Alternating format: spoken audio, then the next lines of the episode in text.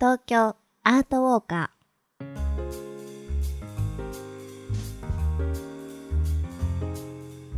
皆さんこんにちは。ナビゲーターの安原もゆるです。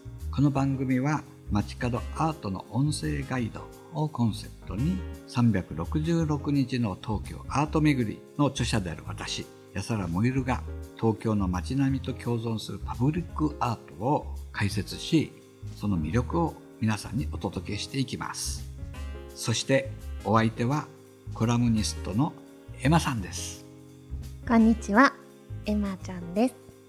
いよいよ始まりましたね。東京アートウォーカー。もいるさんよろしくお願いいたします。あよろしくお願いしますはい。これは本当ね楽しみです、うん、斬新ですよね。このアートをそ音声ううんで紹介するっていうあのと最近、うん。美術館で音声ガイドあるじゃないですか。ありますよね。あれ私もよく利用するんですけど、そのパブリックアートの音声ガイド版ということですよね。多分初めてなんじゃないかなとうん。いうような気がします、はい、ではあの初回なのでまず我々の自己紹介をしていきましょうか。もゆるさんからお願いいたします。はい、あの先ほどおお話ししましたように私はあの366日の東京アート巡りという本を書きました。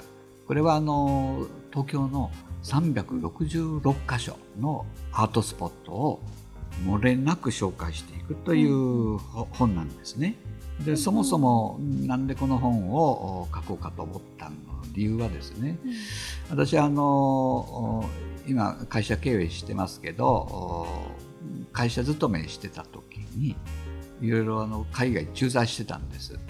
ねもゆるさん普通にエリートサラリーマンでしたもんね。いやいやいやあの自分で言うのはあのちょっと恥ずかしいんですがまああの海外に行ってみたいということアメリカのシリコンバレーとかうん。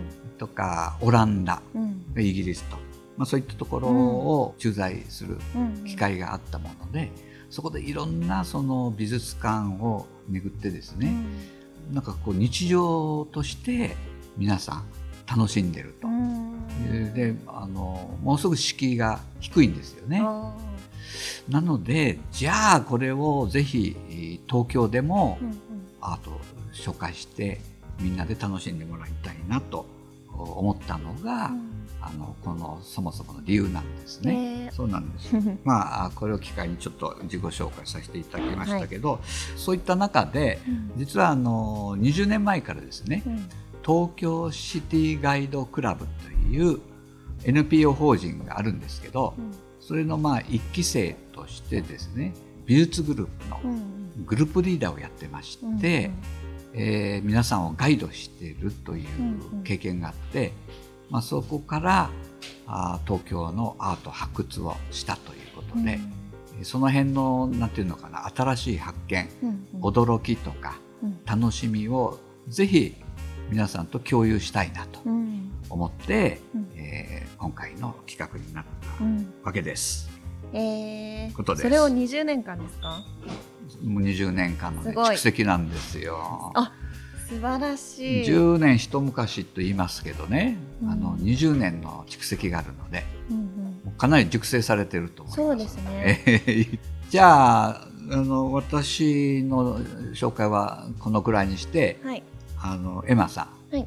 私はですね、ツイッターで主に美容情報や恋愛論などを発信しているコラムニストなんですね。ちょっと今すごい偉そうにね、コラムニストですって言ったんですけど、本当に最初はツイッターでもう自分のスキャンダラスな恋愛を今日はこんなことがあってみたいなただつぶやいていたのをあのちょっとこの女面白いぞというあのねちょっとマニアックな方々からフォローいただいてでそれから恋愛のことだったりとか美容情報を発信していくうちにうちでコラムを書きませんか？っていうウェブメディアさんだったりとか雑誌ですとかからご依頼いただいてあのいくつか連載を持ったりとかコラムを書くようになってであの実は本も出したんですよね。はい、はい作家さんなんですね。そうなんです。ツイッターでエマちゃんって検索すると出てきます。でも安原さんとははい。あの本当にね、プライベートのお友達というところで仲良くさせていただいていてでこのようなお話をいただいてぜひぜひ私もアート好きなのでポッドキャスト撮りたいっていうようにねおお、はい。よかったよかった。参加させていただきました。ありがとうございますノエルさん。はい。それではですね、はい。あのこの番組では、うん。パブリックアートに、えー特化した形で、はい。えー紹介していくわけなんですが、はいそもそもパブリックアートとは何なんでしょうか？いい質問ですね。それでは改めてパブリックアートについて説明しますね。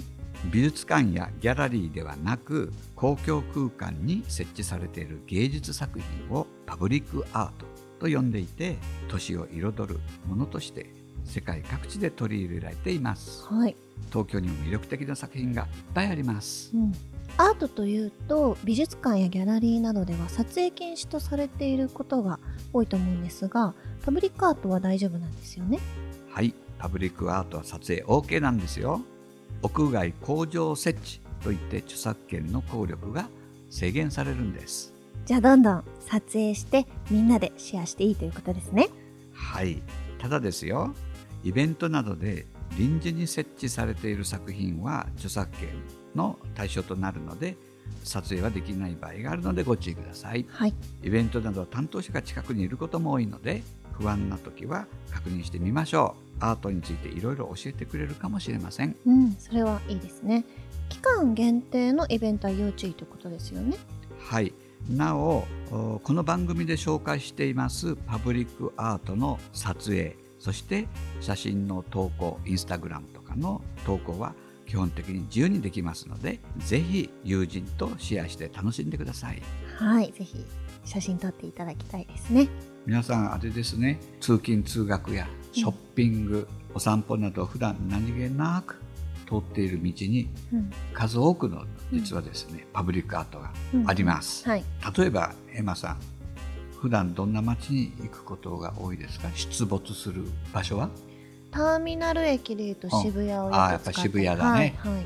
まあ、その辺にもですねいっぱいあのこれから紹介していくであろうパブリックアートのはいはい。宝庫ですね、あ本当ですか？はいはい。うん。渋谷では、まあ、皆さんご存知でしょうね。岡本太郎はい。さんの「明日の神話ね」これはああのの井の頭そうそうそう。線あと気がつかないかもしれないですね。それ以外に八甲ファミリーっていうのがあるんですよ。ハチ公とはまた違うんですか？八甲、ま、待ち合わせ場所にファミリー。八甲の銅像があるよね、うんうん。それじゃないよね、うん。あれはまああの、まあ、アートといえばアートかもしれないですけど八甲ファミリーといううん。皆さん気づいてないと思いますけど、はい。